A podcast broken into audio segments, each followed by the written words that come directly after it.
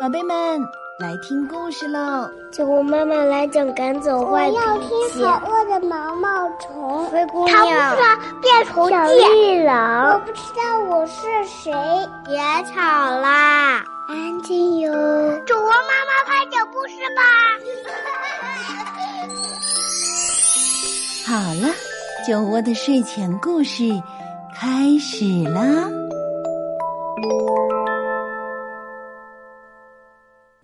亲爱的小朋友们，亲爱的大朋友们，你们好，欢迎收听酒窝的睡前故事，我是酒窝妈妈，欢迎大家关注微信公众号“酒窝的睡前故事”。今天呢，酒窝妈妈要和你们来聊一聊爸爸。爸爸是我们除了妈妈之外最亲的人，他是我们的巨人保镖，对我们有求必应。他陪我们玩的时候啊，会丢掉在外面的暴脾气，就像一个大孩子一样和我们一起傻笑。那如果有一天爸爸太忙太忙了，没空陪我们，该怎么办呢？下面让我们一起来听《公主的风筝》。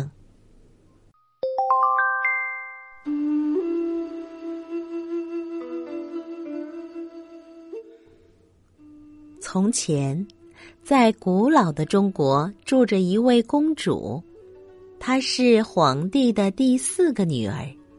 她长得非常小，因为她长得太小了，所以取名叫小小，意思就是最小的那个。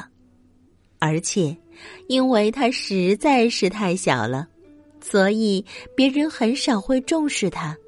几乎没有什么时候会想到他。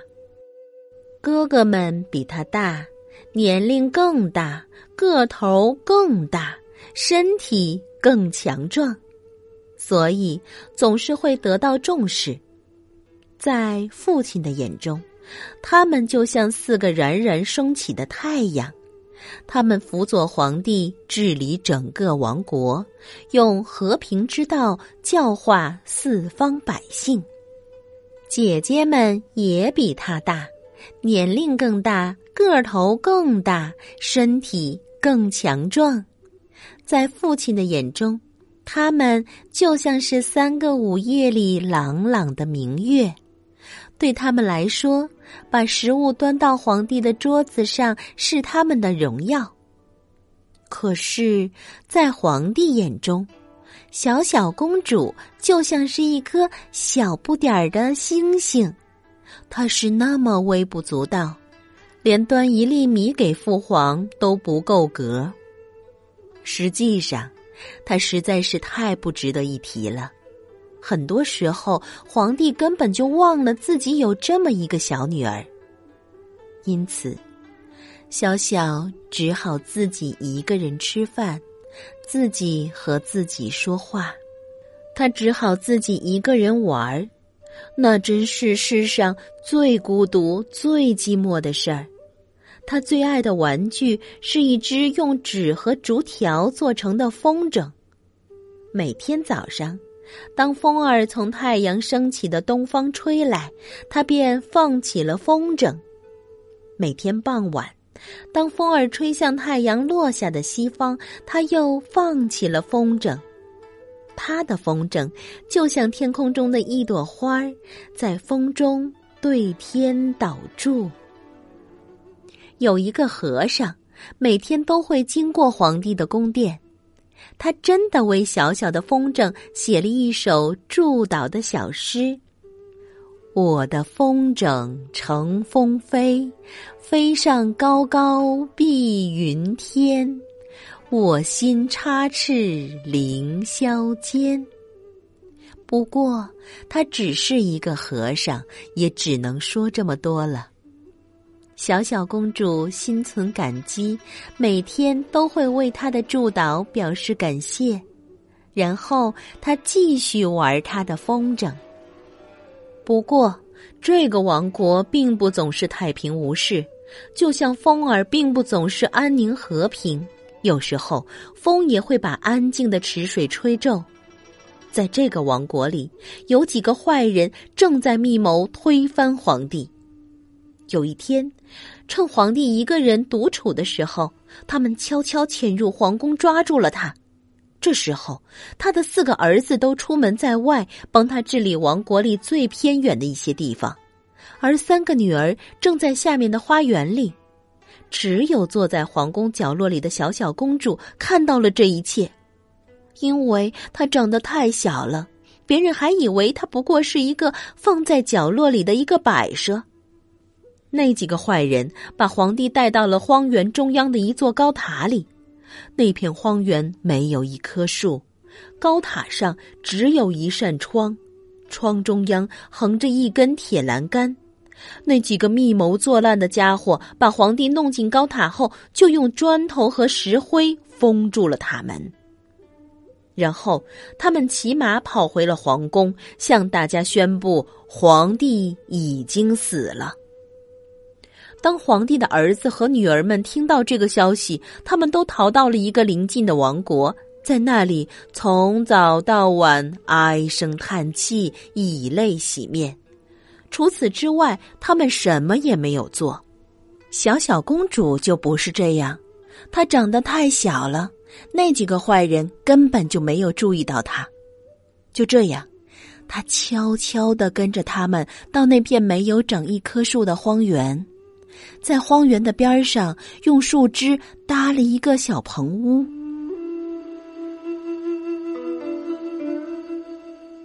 每天清晨和傍晚，他都会穿过荒原，来到高塔下，在那里放风筝。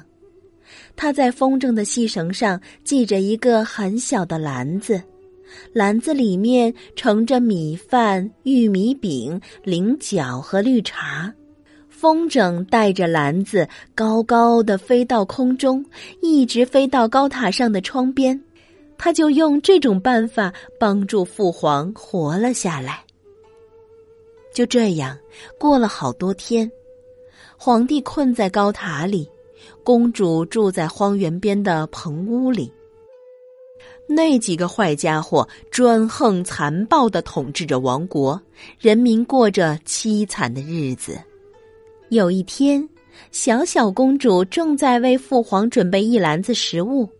那位老和尚经过小棚屋，公主对着和尚微笑，但和尚好像没有看到她。不过，当他经过时，他还在高声念诵那首祝祷小诗。他是这样念的：“我的风筝乘风飞，飞上高高碧云天。”五皇插翅凌霄间。小小公主正要拜谢他，但一下子愣住了，好像有什么地方不对。是的，祝祷小诗中的什么词改动了？等一等，他想要叫住和尚，但他已经走远了。毕竟，他只是一个和尚。这个俗世中的一些事情是不能理会的，但就在此时，小小公主已经明白了，和尚和她讲了很重要的事儿，而她也听明白了。接下来的每一天，小小除了继续送食物给父皇，还在忙着别的事情。他用草和藤蔓搓绳子。还把自己长长的黑头发也编了进去。当小小把绳子搓到跟他的手腕一样粗和塔高一样长时，他就准备好了。他把长绳系在风筝线上，然后穿过那片荒原，来到高塔下。他在塔下向父亲呼喊，但他的声音就和他的个头一样小。在风中消散的无影无踪。不过，皇帝终于望出窗外，看到他的女儿正在放风筝。他以为女儿还是会像之前的每天那样，用风筝吊一小篮子食物到他的窗口。可是今天，他看到的是用草、藤蔓和长长的黑头发搓成的绳子。高塔上，罡风怒嚎，猛烈的风牢牢的抓住了风筝。高塔下，小小公主也死死的抓住了风筝线的另一头。这个小不点女儿的价值，皇帝以前并没有真正意识到，但此刻他终于明白了。他对自己承诺，如果女儿的计划成功，他要让她这一辈子想要什么就能得到什么。其实，小小公主想要得到的不过就是关爱。皇帝把身子尽量探出高塔的窗外，抓住了那条粗绳，然后把他拉进塔上的房间，松开风筝线。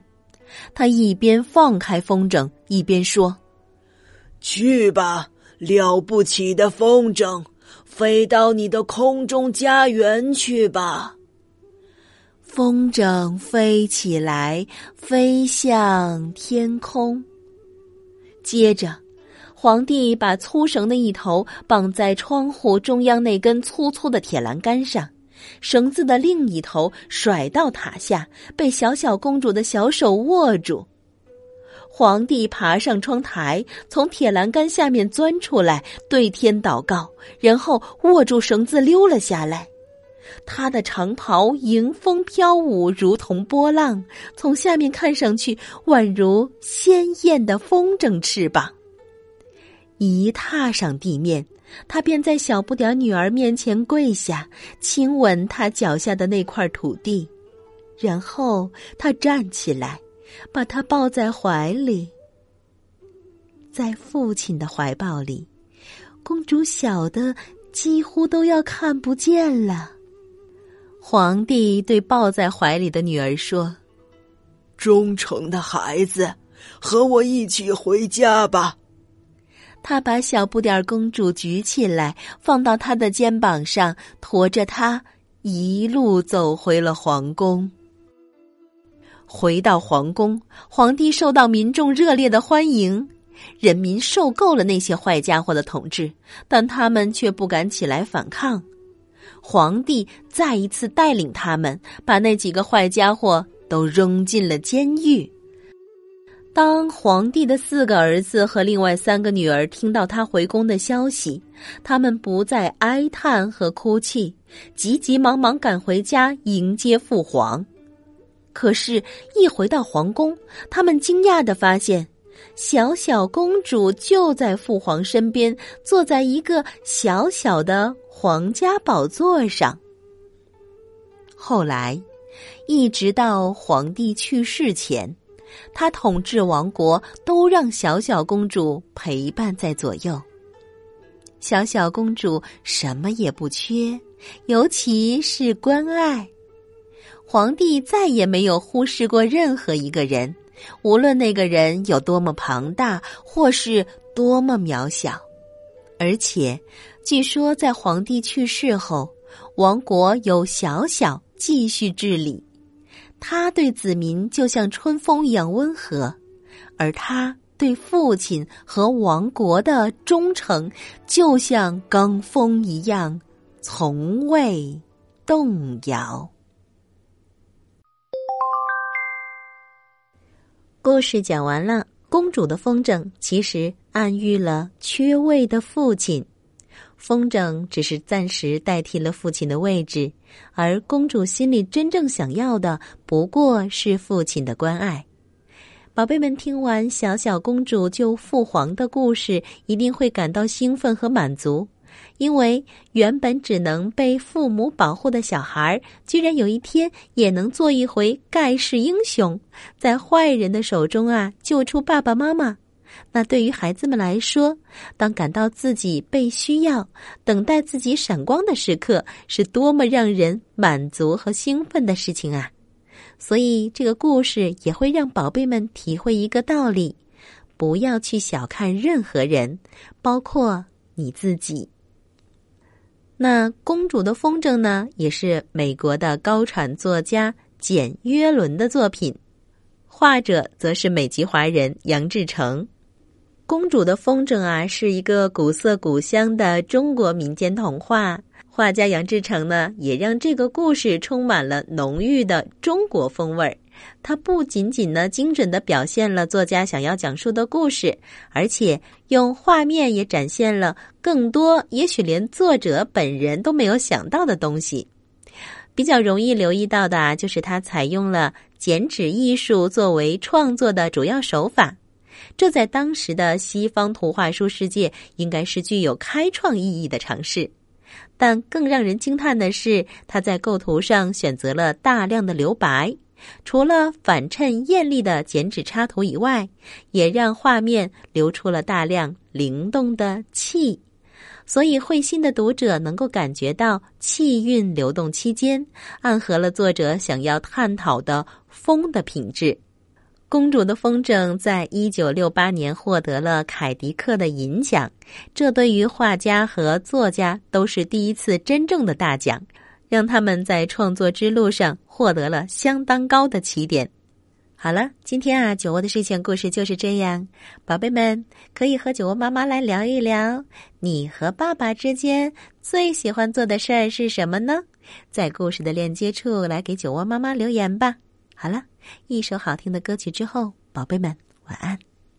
老爸，闪一闪亮晶晶，满天都是爱。爸爸，为什么白天过去都会？宝贝，因为爸爸想跑到你的梦里呀、爸爸，为什么黑天过去天又变亮了呢？宝贝，因为爸爸想看着你慢慢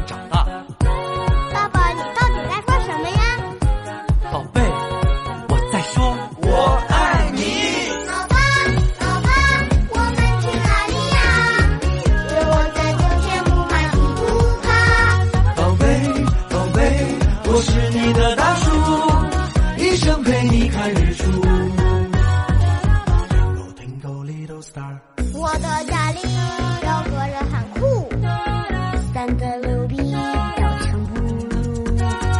他的手掌有一点粗，其实我学会了走路。谢谢你放过我的小怪物，你是我写过最美的情书，留扣住一个家的幸福，爱着你呀风雨无阻。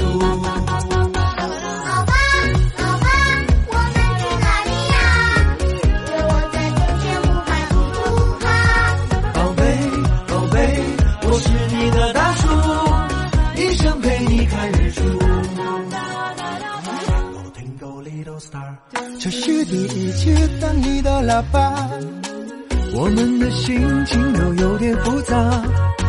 你拼命发芽，我白了头发，一起写下一撇一捺。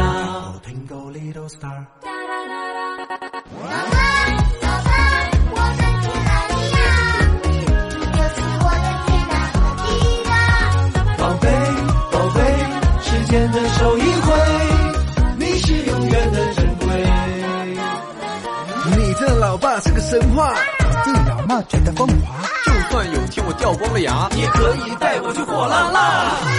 老爸，我们去哪里呀？有我在就天不怕地不怕。宝贝，宝贝，我是你的大树，一生陪你看日出。啦啦啦啦啦啦啦啦啦啦